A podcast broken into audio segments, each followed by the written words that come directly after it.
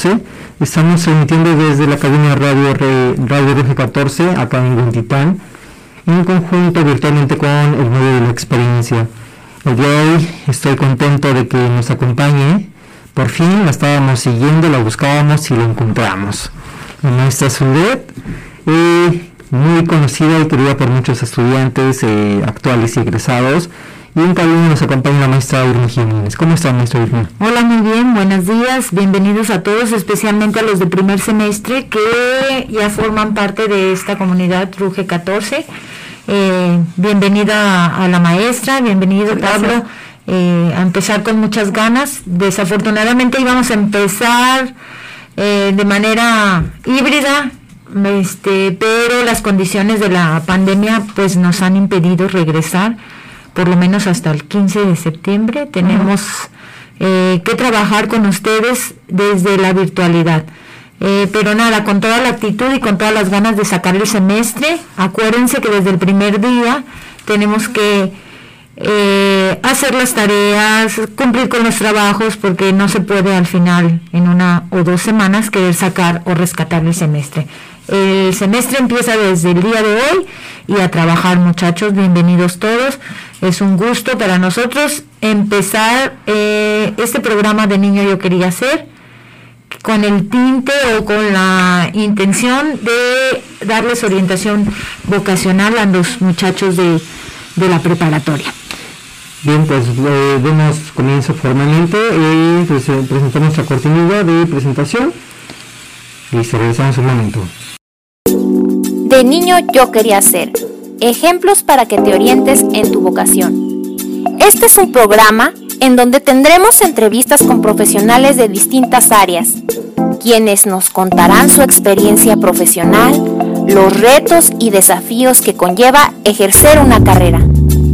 Queremos que abras tus perspectivas para ayudarte a tomar una mejor decisión en la elección de tu carrera profesional. Invitamos a escuchar Radio Ruge 14. Los locutores de este programa son Irma Jiménez y Pablo Ortega.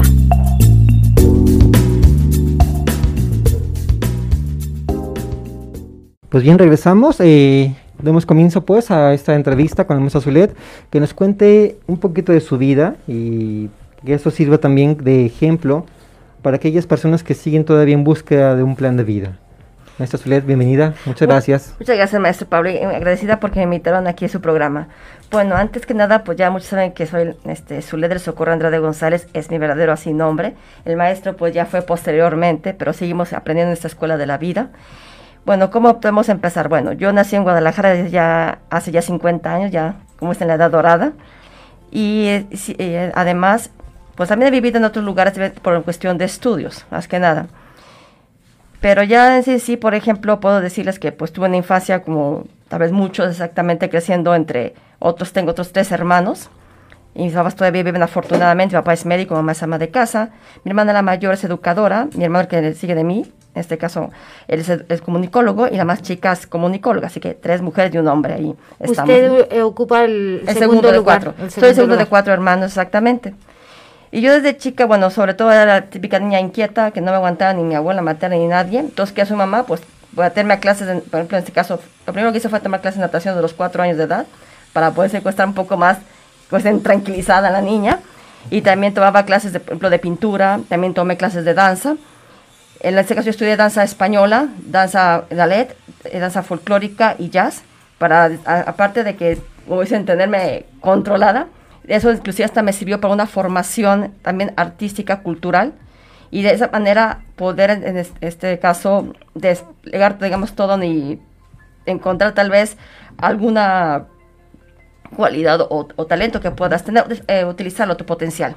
Y además de que aprovechar tu tiempo para algo productivo.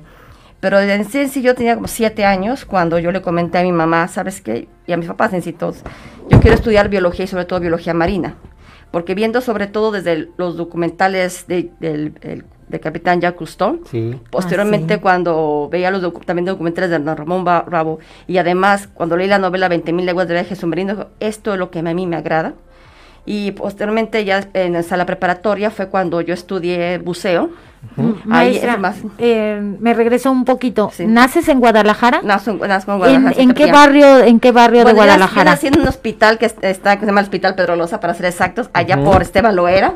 Ahí lo que no sé si lo, bueno. Por el mercado del mar en. No, Felipe, por ahí cerca de Felipe Ángeles, por esos ah, rumbos. Muy bien. El templo, digamos barrio de San Felipe Neri, San Felipe digo, San Felipe de Jesús ahí. San Felipe. Donde, ahí donde yo nací, pero crecí más bien después acá por donde es el barrio de la Luz, el templo de la Luz, por esos rumbos es donde yo pasé buena parte de mi infancia. Y, y entonces a cuál primaria asistes en ese Bueno, yo La el preescolar estuve en el kinder número uno que en este caso era eh, también como José eh, Guadalupe Borges Díaz Ordaz, que está precisamente lo que ahora viene siendo el Boulevard, Marcelo García Barragán. La ah, primaria estudié en la, Club de número 7, la Urbana 223.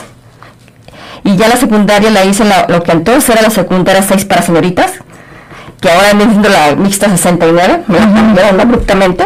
Sí. Y ya me ingreso a lo que viene siendo a la Universidad de Guadalajara fue a través de la preparatoria 5. Y, y nos contabas entonces que a partir de los 7 años es cuando... Yo decidí que ser bióloga. Desde el principio de la, historia. Sí, Así yo biología marina. Y siempre me apasionó estar eh, leyendo libros concernientes a lo que viene siendo el mar, en este caso los, los, peces, mamíferos marinos, todo en sí. Desde chica estar empapándome el tema y, además... Eh, y, tu contacto con los documentales de Jacques Cousteau era en la televisión. En la televisión, exactamente, los que tenía, el canal que había entonces disponible, que no había ahorita obviamente ni internet ni sistema de cable, era solamente televisión pues abierta, los llegaba a ver junto con los de Ramón Bravo, que ellos eh, en su persistencia también empezar a verlos y, disfrutar de todo ese mundo tan grande que, como digo, curiosamente, hay más eh, eh, cartografía o estudios en Marte, en la Luna, que en, la, que nuestros océanos, siendo de que en este caso pues estoy viendo un planeta que en realidad no se va a llamar Tierra, sino además digamos océano o acuario, como muchos les dicen, porque el, el 70% está cubierto por agua, exactamente.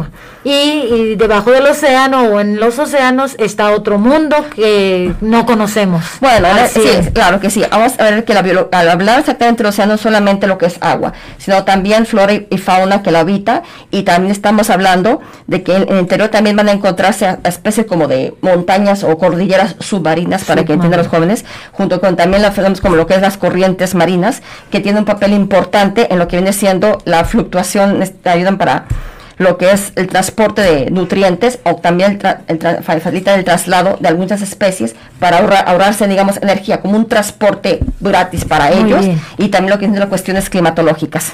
Eh, cuando, cuando entras a la secundaria, este, ¿hay alguna actividad, alguna materia, algún maestro que, que te guíe o que te oriente hacia pues este lado de la biología? Desde antes, yo estaba en la primera tuve una maestra que me dio en segundo y quinto, que es este, la maestra Adriana Cárdenas Ahumada, ¿de acuerdo?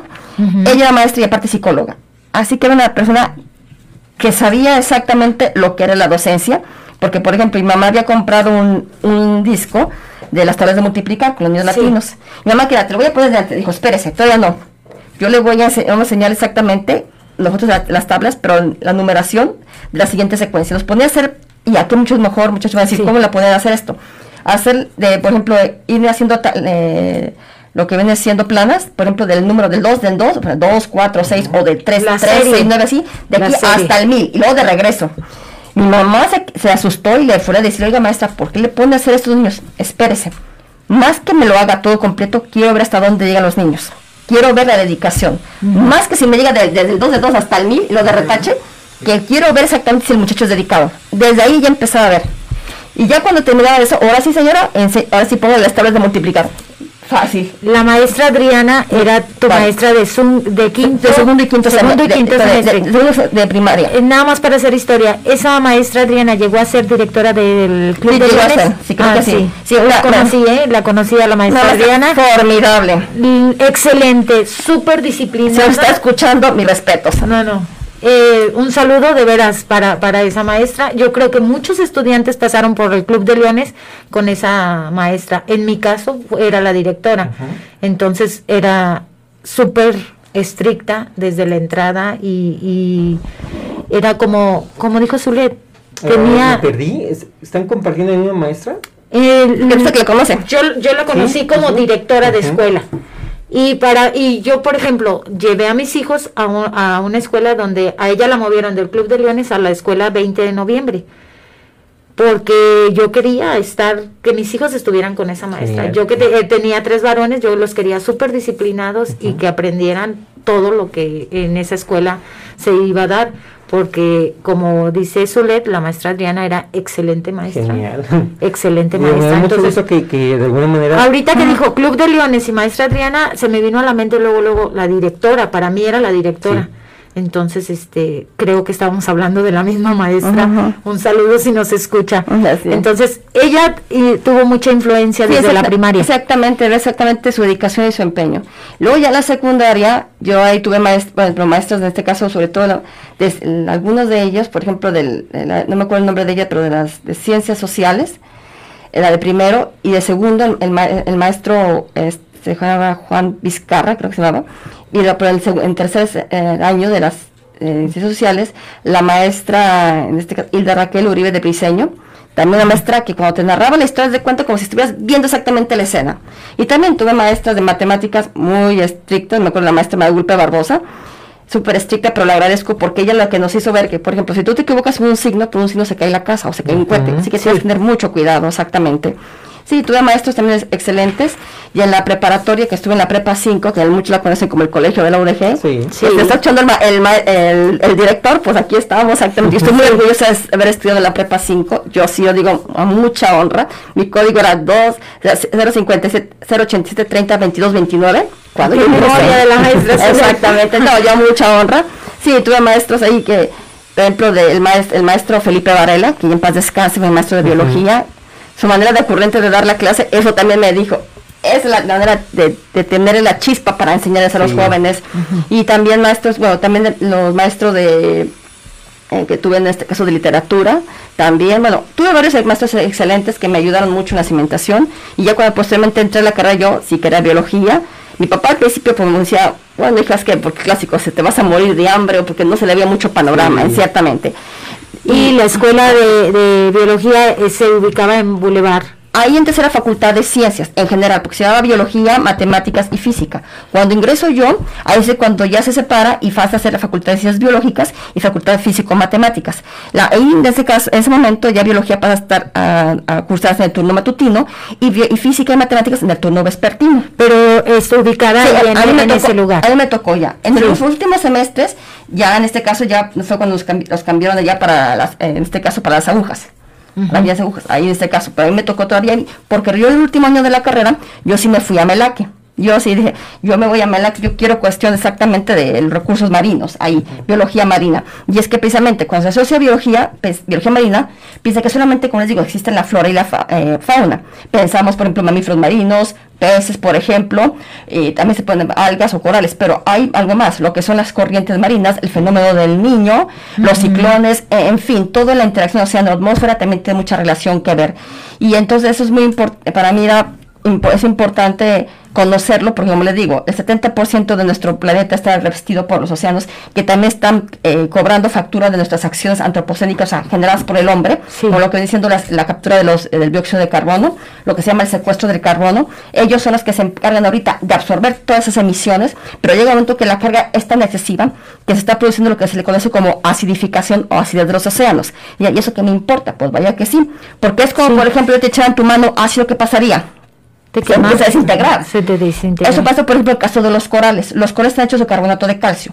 Y yo en este caso les agregara una especie como de un ácido o tan solamente vinagre, se empiezan a carcomer, lo que se conoce como el blanching, el blancamiento. Y a esto dirán, bueno, y eso pues van a ver que los corales sirven como resguardo y de protección a muchas especies, así como también de barrera natural de protección contra fenómenos naturales, también como los, los huracanes al igual que los mangles. Los mangles también sirven como una barrera natural protectora y también sirven como área de reproducción de muchas especies o también de, encontrar alimento. Perdón por el ejemplo, pero la gente que no tenga ubicado qué pasa, y ubíquense la película de Buscando a Nemo, y en donde eh, este, estos personajes viven en un coral, y bueno, así como este, viven una gran cantidad de especies. Como si fuera un Infonavit, digámoslo así.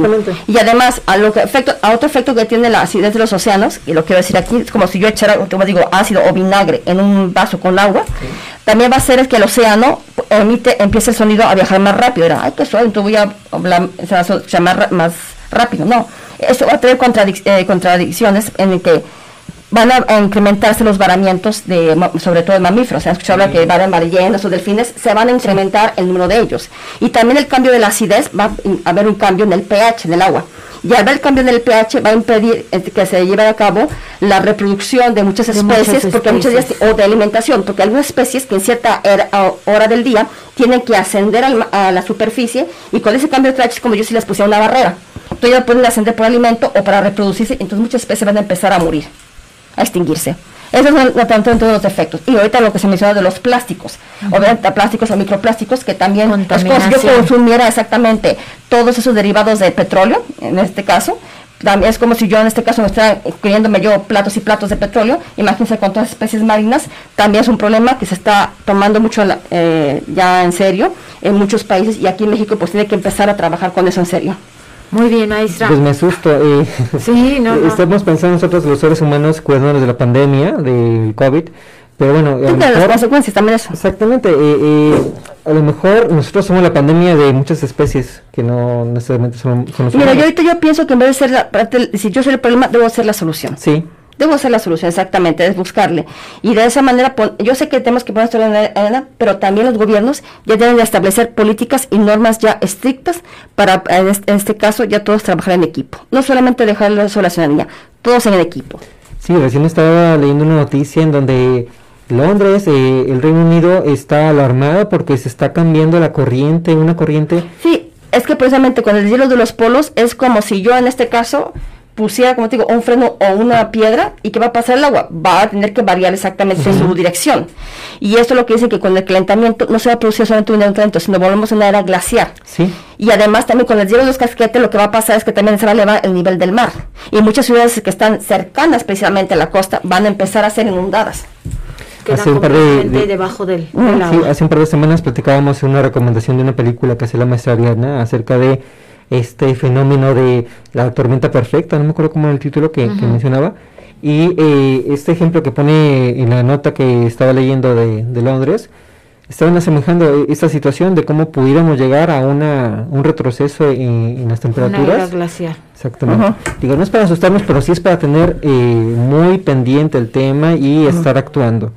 Eh, y podemos hacerlo individualmente, pero también en colectivo y una manera muy inteligente yo creo que es pedirle a, los, nuestros gobiernos, eh, acá en, México, bueno, el que tenemos acá, pero también eh, manifestándolo eh, a nivel internacional, porque son los que inciden directamente con el sistema o, con las cuestiones económicas y por ende cuestiones de ambiental. Sí, yo lo, yo lo pondría en otro nivel, empecemos por cada uno de nosotros. Si cada uno de nosotros ponemos, como dijo la maestra, en nuestro granito de, granito de arena este, contribuimos. Y Prepa 14 es un gran ejemplo en la Universidad de Guadalajara porque somos una escuela libre de hielo seco y dijeran ustedes, ¿y eso qué? O sea, ¿en qué contribuye? Pero prácticamente influye y contribuye eh, nuestro granito ahí está y, estamos sembrando en nuestros estudiantes porque a veces ellos también reniegan porque lo que venden y los lonches que pueden consumir afuera pues desgraciadamente pues no los dejamos entrar con hielo seco a la preparatoria y eso es nuestro granito de arena y que estamos contribuyendo.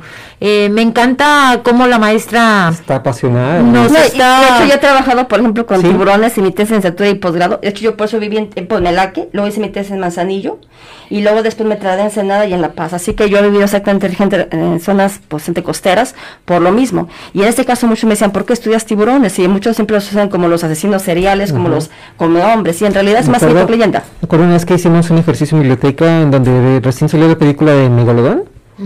Y bueno, estaba satanizado, satanizado el tema de los tiburones.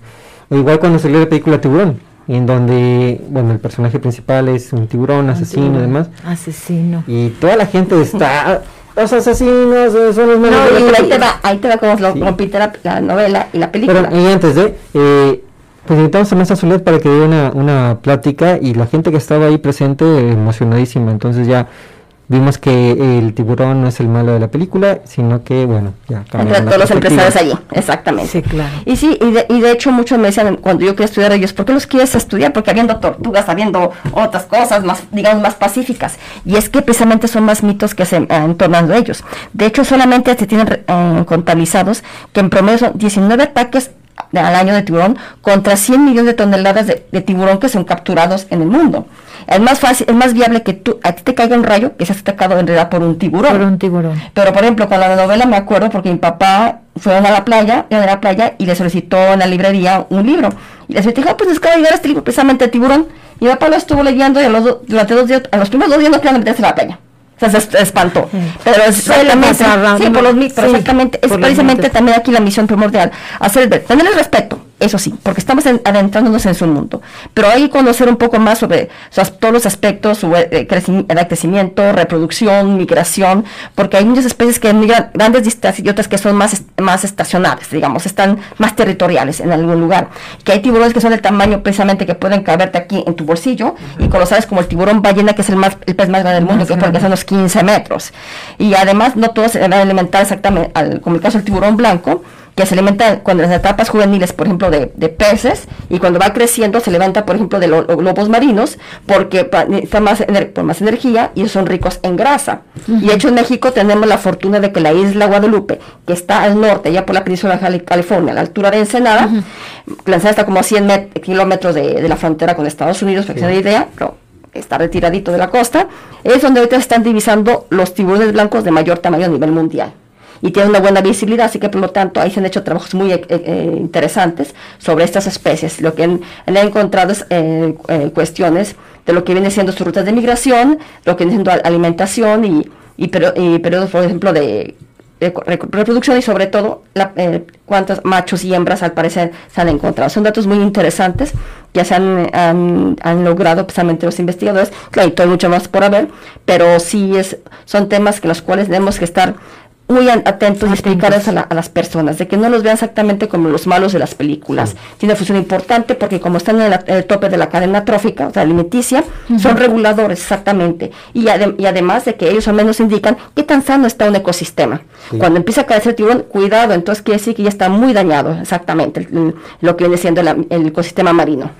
Así como en el mar es el tiburón, en por ejemplo, acá en los campos de, México, en Jalisco, el murciélago está también visto como un, un ente muy, muy malo, pero en realidad es muy importante. Claro que sí, porque muchos andan como Drácula, digamos así. No, pero en realidad no. no. Hay muy pocas especies que son hematófagas, así que se alimentan de sangre, en realidad. Y sobre todo lo que viene el ganado, eh, cuando lo llegan a, a, morder, en este caso, ellos utilizan la saliva, tienen la saliva como una especie de anestésico, de tal manera que no lo percibe el ganado. Pero ojo, son muy pocos. Claro, los usan también por la rabia, por ser este una especie mamífero, pero no todos los murciélagos van a transmitir, son portadores de rabia. Y además su función importante es exactamente la polinización, porque también ellos se alimentan muchas, muchas especies son frugívoras, es decir, se alimentan de frutas y en este caso también del néctar de las flores, se depositan en el mismo y se impregnan, de, en este caso del polen, o, de las, o cuando comen las semillas, las van dispersando. Son excelentes polinizadores, de hecho por excelencia. Sí, Ayudan por, el caso del, del maguey, sin él no puede ver prácticamente el famoso tequila. Así es. De hecho, hay algunas regiones que ven el, tequila y te dicen que es bat friendly, que quiere decir amistoso del tequila, del, del, murciélago, porque no utilizarán en este caso ningún, en este caso fertilizante ni insecticidas para que crezca, en este caso el maguey, para evitar exactamente que puedan dañarle también, no solamente la planta, sino también al murciélago. Yo sabía que iba a pasar esto, que, que la buena vibra y el entusiasmo de la maestra no le iba a contagiar. Sí, eh, no, no, y yo me quedo sorprendida porque no conocía ese lado del murciélago, de polinizador, entonces... Claro que sí.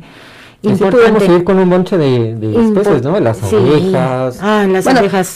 cada, organismo tiene su lugar. Y, y aquí el, el, ser humano también tiene que aquí desafortunadamente, cuando se pones a un niño que te dibuje, por ejemplo, un ecosistema o un bosque o lo que sea, cualquier ecosistema que quieras, te van a poner obviamente animalitos, plantas, piedras o ríos, pero al ser humano muchas veces no te lo van a poner porque ya no lo consideran que están dentro. Y nosotros sí somos parte de él, pero tenemos que ser parte de él y, forma, y cómo, de una manera responsable, exactamente, recuperando esas áreas.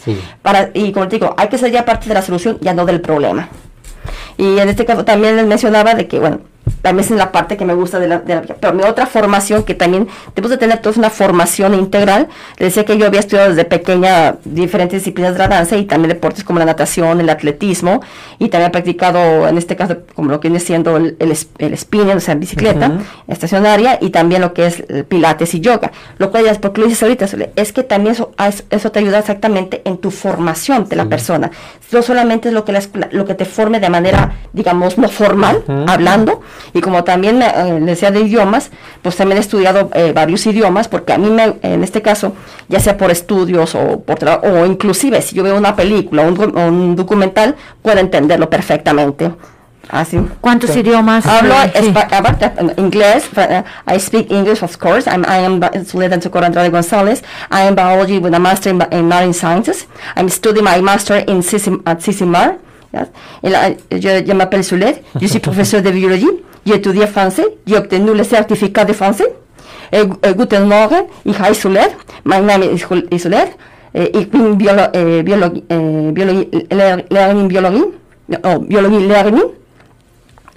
Heute ist Dienstag, hoy es martes, exactamente, Santa, 10, exactamente, agosto, agosto, exactamente, eh, es 2021, eh, o sea, 2021. Muy bien. Eh, eh, buongiorno, yo, eh, yo sono Zulet, eh, yo soy una profesoresa de biología, yo soy maestra de biología, o como también decimos, eh, no toca Zulet, yo me llamo Zulet de Náhuatl, Naniego Guadalajara, Jalisco, yo soy de Guadalajara, Jalisco, o en este caso, lengua de señas. Buenos días, ¿cómo estás? Mucho gusto en conocerte.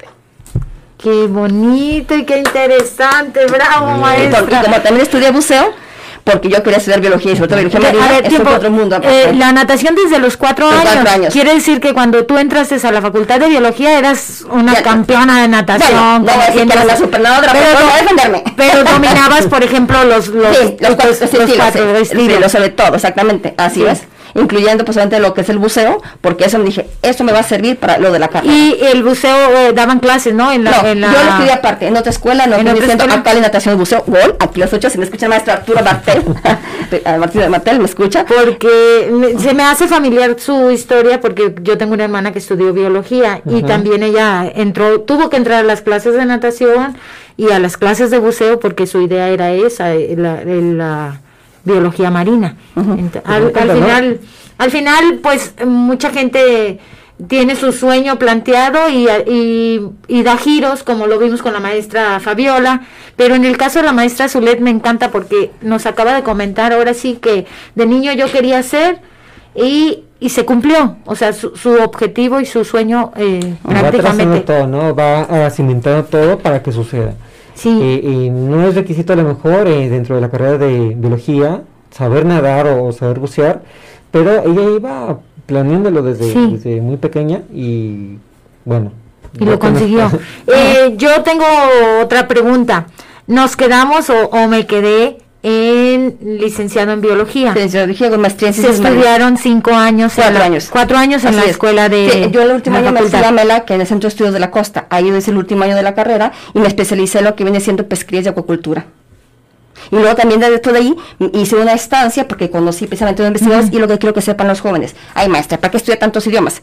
Hay de ver que yo conocí al mero al jefe responsable del proyecto Tiburón a nivel nacional y resulta que me dijo, ¿sabes qué? Necesitamos una joven, un estudiante que se vaya al llamado Centro de Investigación MODE, o sea, MODE Marine Laboratory, que está en Sarasota, Florida. Este centro fue creado inclusive por entre los, en ese entonces con los grandes especialistas de, tiburones, que en este caso Eugene Clark y Perry Gilbert, los que son especialistas en teología o peces, me saben de qué estoy hablando, pero es una idea, un centro importante. Y, te gustaría ir siempre y cuando tengas conocimiento de inglés, pues sí lo tengo, y, en ese momento nomás sabía inglés y francés, dije, ah, perfecto. Gracias a que yo sabía inglés, pude hacer una estancia precisamente para marcaje y recaptura de tiburones, de crías de tiburones, allá en Florida, durante mes y medio. Por el Instituto Nacional de la Pesca me mandó.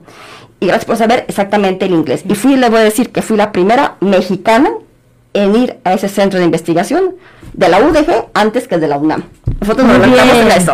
Muy bien. ¿Y en qué consistía ese trabajo en, ese, lugar? Bueno, lo que teníamos que era marcar utilizando una especie como de dardos, que eran como lancetas pequeñitas, y teníamos que, en, este caso, introducirlas eh, en lo que viene siendo en el lomo este, de lo que son los tiburones, las crías de tiburones.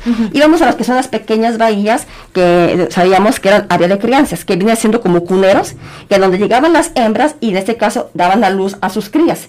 Eso, en esas áreas de crianza pueden quedarse las, en ese caso esas crías de tiburones por espacios que pueden ser meses o inclusive algunos años, dependiendo cada especie, y posteriormente salían del mismo, eh, dejaban el lugar para ya buscar en el mar estos nuevos recursos, obviamente mayor demanda alimenticia y energética. Nosotros lo que hacíamos, llegábamos a esas, a esas áreas de áreas de esas bahías y nosotros utilizamos como pequeños dados, como te digo, como le fueran las flechitas delgaditas y se las introducíamos en el lomo. En este caso eran muy sencillitas, ahora utilizan ya en este caso telemetría satelital inclusive, pero ese era muy más rudimentario. Venía el nombre exactamente del centro, que en este caso el Mode Marine Laboratorio o, Laboratorio Marino Mode, y viene y de esa y también con un código. Y ya después en la hoja le vamos anotando la fecha en que lo marcamos, para que en un futuro, cuando se encuentre esta presa, puede, si lo, eh, lo recuperen lo que viene siendo, pues se llama marcaje y recaptura, y recuperación de, la, de lo que viene siendo el dardo, puedan en este caso notificarse y saber exactamente y lo que lo miran en este caso. tanto midió cuando nosotros lo, lo marcamos, cuánto midió cuando él lo capturaron. capturaron, y de esa manera podemos determinar la edad de crecimiento de las especies. ¿Pero cómo lo capturaban? ¿En sus barcos? Pues, no, utilizábamos redes. Yo me iba con, ustedes dicen que me la pasé, no. Tenía que pasar, pasaban por mí a las tres y media de la mañana. Y ya a las 5 estábamos en, el, en, ese centro, y a las 5 arrancábamos, y a veces a las 5 de la mañana estábamos, inclusive si era más cercano ahí, tender las redes, que eran hasta de 500 metros, para que se den una idea, entre 300 y 500 metros. Y hacerlo varias veces al día. No me creen que era nada más, ay, me fui a pasear. No, era verdad a trabajar y con y era para en puro inglés. Solamente había un español, por cierto, que estaba trabajando ahí, el doctor Enrique Cortés. Él es el único con el que yo hablaba español. De con ellos hablaba puro inglés durante un mes y medio. Yo llegué a alojarme en este caso con una señora que me, facilitó ahí su estancia, una viuda. Y, pero era hablarse puro inglés. Ahí por eso digo la importancia, jóvenes, de aprender otro idioma. gracias a eso, yo me pude ir a hacer esa, esa estancia por el Instituto Nacional de la Pesca, digo, en mi caso, y que fuimos los primeros antes que la UNAM en hacer esa estancia. qué, interesante y, qué rescatable esto de la maestra, la importancia de aprender inglés para los que están renegando del inglés o que tienen alguna dificultad. Esta es una invitación para todos para que le echen ganas al inglés súper importante, como dijo la maestra Solet, si no he tenido esa herramienta de que es hablar en inglés, yo hubiera perdido la éramos oportunidad 15, éramos 15 alumnos de, de asistir a ese laboratorio. Tú vas. Me imagino que también hasta hizo eh, uso de otras eh, cuestiones, ¿no? Por ejemplo, meditación, eh, yoga. Bueno, hice yoga, pero, me gustó un tiempo, pero, en este cuando caso... esa, esa instancia a lo mejor serviría para no, yo no, todavía, aún no practicaba yoga. Ah, yo había estudiado danza en ese momento, danza y buceo exactamente, y estos idiomas. Ya posteriormente estudié los, los otros idiomas y otras disciplinas exactamente, de, digamos, deportivas, y, eh, en este caso como dices, pilates, yoga, y de atletismo también. Así que todo eso te sirve para forjarte un carácter. Y verlo, por ejemplo, en el caso, yo corría, llegué a correr maratones, dije, si corro un maratón, puedo hacer lo demás, puedo ir por más. Yo cuando estudié inglés no la tuve tampoco tan fácil. Yo tenía compañeros que estaban estudiando en colegio y algunos se burlaban de mí. Dije, no, no, no voy a dejar, voy a demostrar que puedo. Y llegué hasta los, últimos niveles, porque puedo. Y ya cuando eso, ahora voy con el francés, porque yo también sé que en Francia hay, ¿cómo se llama? Tienen eh, centros de estudios y también tienen su campo de acción con respecto a las ciencias marinas, dije, en un futuro como sea, puede exactamente, ahí, en este caso como la Universidad de Marsella y la Universidad de Brest, en este caso, pueda ahí en un futuro, o si no, por lo menos, cuando me llegue un, documento en francés que los hay, eh, con respecto a ciencias marinas, yo lo pueda en este caso entender. O sea, te, te abren ver exactamente, eh, yo les digo, el inglés es fundamental aquí en, y en todo el mundo, porque hasta los chinos lo tienen. Ya depende de lo que tú quieras estudiar, pues quiero estudiar, por ejemplo, a lo mejor farmacología o, o, que viene siendo eh, industrias, puedo decirte a estudiar alemán. Diseño, en este caso, gráfico o diseño, eh, puedo decirte a estudiar ahí a Italia, qué sé yo, pero verlo exactamente. No lo, eh, ahorita ustedes tienen más herramientas. Yo en mis tiempos no teníamos el internet, teníamos que conseguirlo mediante libros que entonces eran muy caros. Afortunadamente yo estudié en inglés, había una biblioteca y teníamos que sacar, en este caso, los libros y y usar cassette, que mis alumnos decían, ¿y eso qué es el cassette? Bueno, en ese caso eran malas fotos para poder escuchar el oído, para practicar el oído. Y yo tenía que en principio, por ejemplo, era un libro al, al, semestre, cuando era niña de 10 años, y ya cuando yo estaba en niveles avanzados era, era hasta cuatro libros de inglés al semestre. O sea, Ahí tenías que ponerlos, o sea, no es cosas gratis, jóvenes. Pero y ahorita tiene la facilidad del internet y todo, y hasta puedes conseguir libros de segunda, ya más fácil, eh, fácil adquisición. Yo creo que es cuando ahorita deben aprovechar muchos jóvenes. No lo vean exactamente como algo, como una materia forzosa, sino que lo vean como un privilegio y que ahorita es una necesidad. Bueno, y, no es que estamos hablando de la prehistoria, pero sí en nuestros tiempos se, se, usaba estudiar por correspondencia. ¿Cómo era esto? Bueno, mandabas eh, una carta solicitando instructivos para enseñarse a tocar guitarra, un idioma, mecánica.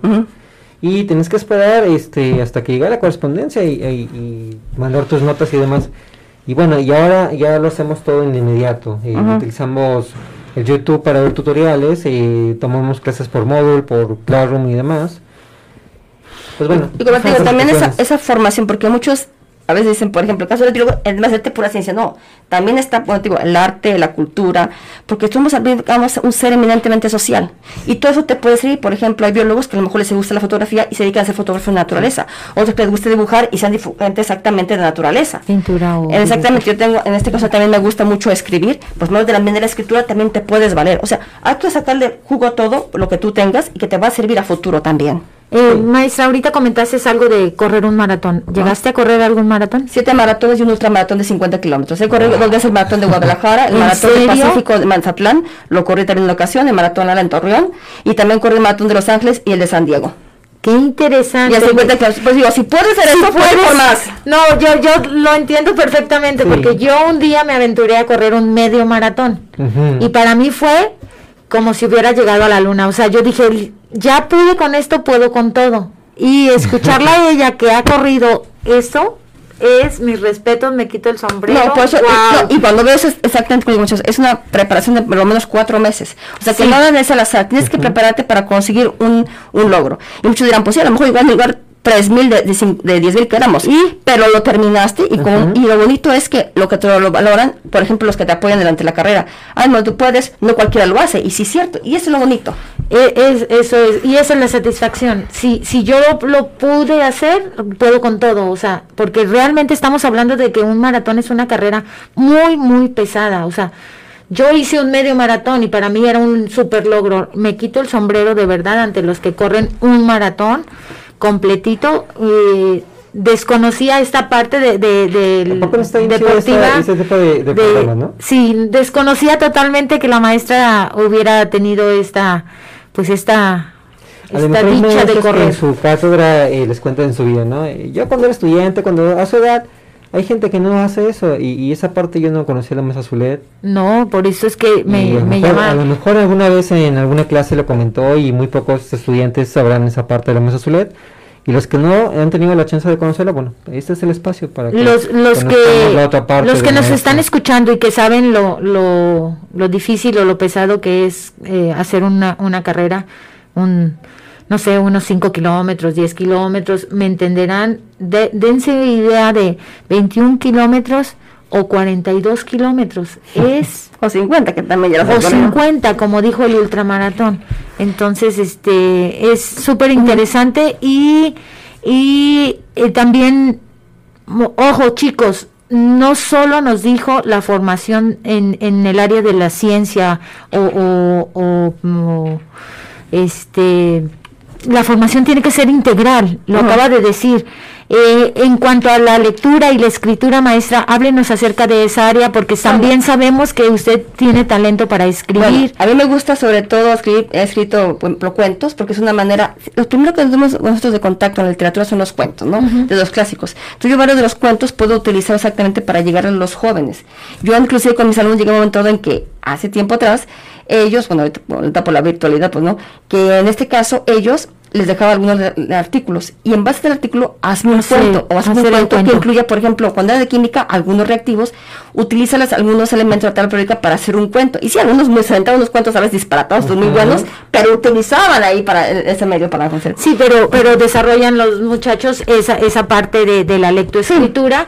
Hay que requemarse un artículo, leerlo, entenderlo y luego generar tu propia historia a partir de eso Sí, leíste. sí, mi cuento y poema a mí me gusta mucho, claro, también me gustan hacer, eh, las novelas, por ejemplo las novelas biográficas, históricas, pero de todo exactamente y de cualquier autor. Yo digo que no solamente debes leer una sola ideología, debes leer de todo, de todo, de derecha a izquierda, como dirían muchos, pero de todo exactamente para que puedas tener un mejor concepto. Sí, y me gusta mucho también la poesía, de hecho, eh, ahorita, por ejemplo, puedo mencionarles una pequeña breve, bueno, tan breve.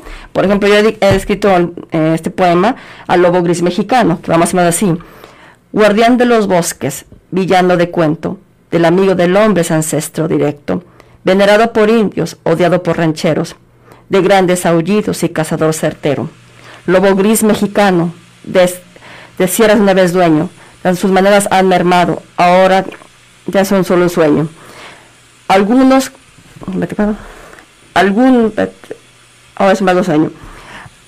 Algunos con veneno han sido exterminados. Si encuentran sus lobenos, los matan a palazos. Pasados por las armas, tienen precio sus cabezas. El norte sur los matan, malpasando sus fronteras. En el medio silvestre se encuentra ya extinto. Cual pintura rupestre su destino fue escrito. Mas sin embargo hay- manos que se alzan a favor que se quede. Ah, Sin embargo, hay esperanza de salvar esta especie. Muchas manos se alzan a favor que se quede. Al lobo gris mexicano, ayudarlo ahora o nunca. Porque de lo contrario, ¿quién la aullará la luna? ¡Oh, qué belleza! no, maestra, pues es un, un privilegio también me y un encanto tenerla Entre con también- nosotros. no, y también, por ejemplo, la manualidad, me gusta mucho bordar y tejer. Y te digo, muchachos, eso no tiene que estar peleado.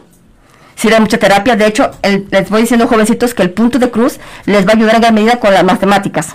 Les ayuda al desarrollo de las matemáticas, la- Sí, el punto de cruz. Pero el punto de cruz bien hecho, como el de las abuelitas que Sí, no llevan Los atrás. que vayan practicando les ayuda muchísimo en cuestiones de la matemática, está comprobado. Claro, también la música, por ejemplo, la música como, como Mozart, y ese tipo también le ayuda muchísimo a, la, ¿cómo se llama? Al- a, la- a las cognitivas, Sí. según algunos comentan, al parecer. Eso, eso, eso también yo tengo entendido. Así que no les dé miedo, por ejemplo, digan, ay, pues eh, bordar, tejer, digan, ay, pero eso es las abuelitas. No, también No. eso les sirve muchísimo y hasta, eh, o sea, ¿por qué no emprender un negocio? O ser emprendedores. Sí, incluso em, a mí me gusta el rock eh, y dicen que el rock eh, metal también ayuda para matemáticas. Bueno, unos tipos de... Bueno, La música en general, sí. Tiene también sus fundamentos, influencia de lo que es la música clásica. sí, exacto. Sí. Entonces, pues qué, qué excelente programa. Estoy súper contenta y complacida de este de esta entrevista. Me ha dejado usted, maestra, con el ojo cuadrado totalmente porque Sí. conocía una parte muy muy muy o sea muy muy breve muy Sí, poquita de todo de una- toda esta historia de la maestra Zulet y, y que es muy enriquecedora. Déjenos, por favor, un mensaje, un comentario para nuestros estudiantes que, que, que la oyen. Eh, ¿Qué pudiéramos aconsejarles o decirles? Porque muchos de ellos están como, sobre todo quinto, sexto, con la incertidumbre, ¿qué hago? ¿Qué estudio? En su caso, maestra, no hubo titubeos, siempre eh, eh, tuvo bien claro el objetivo. Pero ¿qué sucede con los muchachos que, que de alguna manera su sueño es uno y cuando entran a, es- a ese sueño pues se derrumba Bueno, em- o, o no- o no, no toman esa... Bueno, en primer lugar, asesorarse muy bien. Eso es lo importante, asesorarle y, y- hacerle ver exactamente, bueno, qué es lo que quiere estudiar, ver bien en cuenta tu perfil. Si en este caso lo, lo puedes cubrir, claro, también hay, como dices, estudiar algo que te guste también y que te apasione. que te apasiona. Pero saber exactamente que le puedes sacar jugo. Lo que le decía, por ejemplo, a lo mejor muchos de ellos, pues, como es mi caso, no solo no quiero la docencia, a lo mejor quiero hacer fotografía de naturaleza, pues enfócate y prepárate bien en fotografía, cursos de fotografía, de edición, qué sé yo, para que realices eso. También el caso de la biología, no solamente, eh, también puedes formar un, en este caso, asesorías, como le digo, ser asesor en para ir con algunos, eh, por ejemplo, a los zoológicos, Ujú. parques, y en este caso, eh, poder, en este caso, decirles cuáles las mejores condiciones o cómo se encuentran los especímenes. Las organizaciones no gubernamentales, una ONG, también para ayudar en la conservación de las especies, lo que son en este caso peritos ambientales, eh, también es lo que viene siendo gestión ambiental, para ver cómo se encuentran en este caso ciertos recursos, cómo su manejo adecuado, todo en este eh, es un campo diverso, pero exactamente desde un principio mostrarles lo que es la carrera y cuáles son sus nuevas ramas que hay. Y de esa manera el joven vea, esta entonces es la que sí es mi perfil. Y sobre todo, trabajarle es duro. Cuando te digan que estás luego que, quiere decir que vas por buen camino. Pero debes trabajar. Las cosas no cuestan, cuestan muchísimo. Si como dicen por ahí, si, las cosas, no fueran fáciles, cualquiera las haría. las haría. Eh, ¿Tu papá te llegó a decir te vas a morir de hambre con esta carrera? No quería. No quería mucho. No quería mucho. no estaba muy de acuerdo. Incluso menos cuando me fui a Melac y que sabe qué, pero... Sí, pero... Es, sí, pero, pero es lo que me, a mí siempre me ha gustado. Yo siempre quise biología contigo desde edad sí he encontrado trabas, inclusive, inclusive hasta con investigadores que me la hicieron difícil, muy difícil, me humillaron, me pisotearon de la manera tan horrible. Y sí, inclusive, sí me he sentido ganas de llorar, a veces he llorado esa vez, pero como dicen, tú debes de salir adelante, adelante, las cosas no son fáciles. Yo digo, sí, me, me, han sido humillada y pisoteada, pero digo, pero hay que salir adelante. Muy importante, eh, la maestra Zulé, así como otro día platicamos con la maestra Fabi, fueron eh, pioneras en muchas áreas, ¿no? Eh, en biología, a lo mejor muy pocas mujeres eh, hay. en ese momento yo creo que ya hay más. No, ya, de hecho la carrera de más. cuando yo la estudié, estaba cerca de la facultad de ingeniería. Ahí le decía la de los hombres perdidos. ¿Por sí, Porque por cada 100 hombres había 99 hombres y una mujer. Y tengo una mujer, se chiflaban. Y en la revés era ir a paraíso, porque por cada 100 alumnos, 99 eran mujeres y un hombre. Ajá. Ah, ok. Sí, sí, sí. Pero, pero yo, yo veo esta situación. Eh, la resistencia de su papá. Y es que es obvio, eh, en el caso de mi hermana, que también estudió biología, esa fue la resistencia de mis papás cuando ella les tuvo que decir, es que voy al playón de Mismaloya, al proyecto de la tortuga marina. Entonces, para los papás dejar ir a su, a su niña o a su hija a una playa sola a investigar, o sea, era como, como algo difícil para los papás. Entonces sí entiendo la postura pues de su papá que dice que estaba renuente y más cuando se tuvo que ir a la playa. Entonces son situaciones que pues son obstáculos y piedritas que nos pone la vida y que hay que saltar si es que quieres lograr tus sueños y llegar a tu objetivo. También nos ha hablado la maestra de la diversidad de áreas en las que un biólogo puede trabajar. Lo importante que nos acaba de decir de encontrar tu perfil, qué área, qué es lo que te apasiona, qué es lo que te gusta y darle por ese lado esforzándote, eh, hay que salir, como dijo la maestra, de tu zona de confort. No todas las cosas son fáciles, lo que va, realmente vale la pena hay que, hay que esforzarse y hay que salir de, esa, de ese estado de confort y de esa flojera que a veces nos, nos gana y, nos, nos mantiene. Sí, sí, sí. Entonces es, es realmente un, un placer haberte escuchado, maestra Zulet este, nos dejas un gran sabor de boca con este programa. Esperemos que todos los que nos hayan escuchado, los muchachos tanto de la prepa como del módulo, se sientan motivados a luchar por sus sueños, que no solo por los, luchar por los sueños, sino que vean la amplia gama de estudios y de formación que tiene la maestra y pues a darle con todo, ya sea al punto de cruz, al poema, a la escritura, sobre todo a la lectura, a los idiomas, al deporte, importante.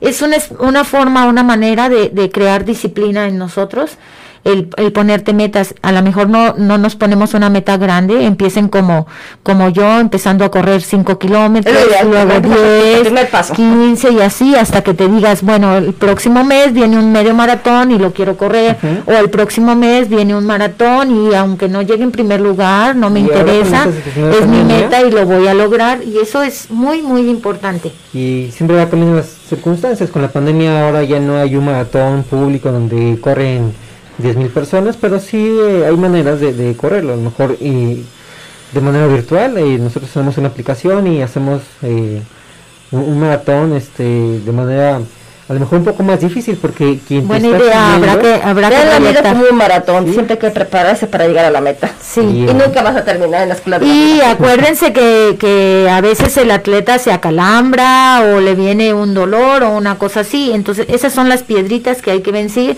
vencer perdón. Y pues nada a seguir a seguir preparándose y muy muy muy buen día el, el de hoy con, con, este privilegio de haber contado contigo, maestra. Es un, un, gusto y nos dejaste un muy buen sabor de boca, los ojos cuadrados, de todo aquello que no conocíamos de la maestra Zulet y que es importante y, que, nos compartió. Sí, sí, sí.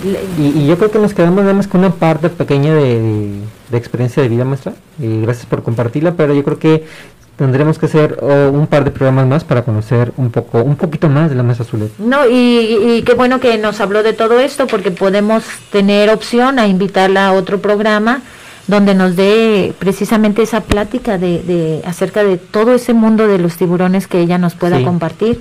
Con mucho gusto. Para, para que la próxima vez que nos toque ir al mar no tengamos miedo meternos al mar. El 14 de julio, de hecho, fue el Día Internacional del Tiburón. Y hoy es el Día Internacional del León, por cierto. De León. De León. Ah, y como somos de la OEG, pues conocer un pues poco más exactamente del cubil felino. bueno, por también le mandamos un saludo al doctor Ricardo de Guioneva. Ayer fue su cumpleaños, hablando de leones. Entonces ahí le mandamos un saludo y un abrazo virtual, desinfectado.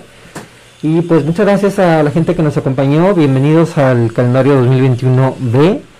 Y con esto damos banderazo a esta nueva experiencia en Radio Roja 14, acá en Prepa 14 y muy buena experiencia. Mucha gente, muchas gracias a la gente que nos eh, recién nos va conociendo, se va sumando a este proyecto y también muchas gracias a la gente que nos ha seguido y, nos sigue todavía desde los primeros programas y todavía Sí, próximo martes, eh, recuerden otra vez estaremos con ustedes con De Niño Yo Quería Ser y alguna otra experiencia de nuestros compañeros maestros que vamos a invitar.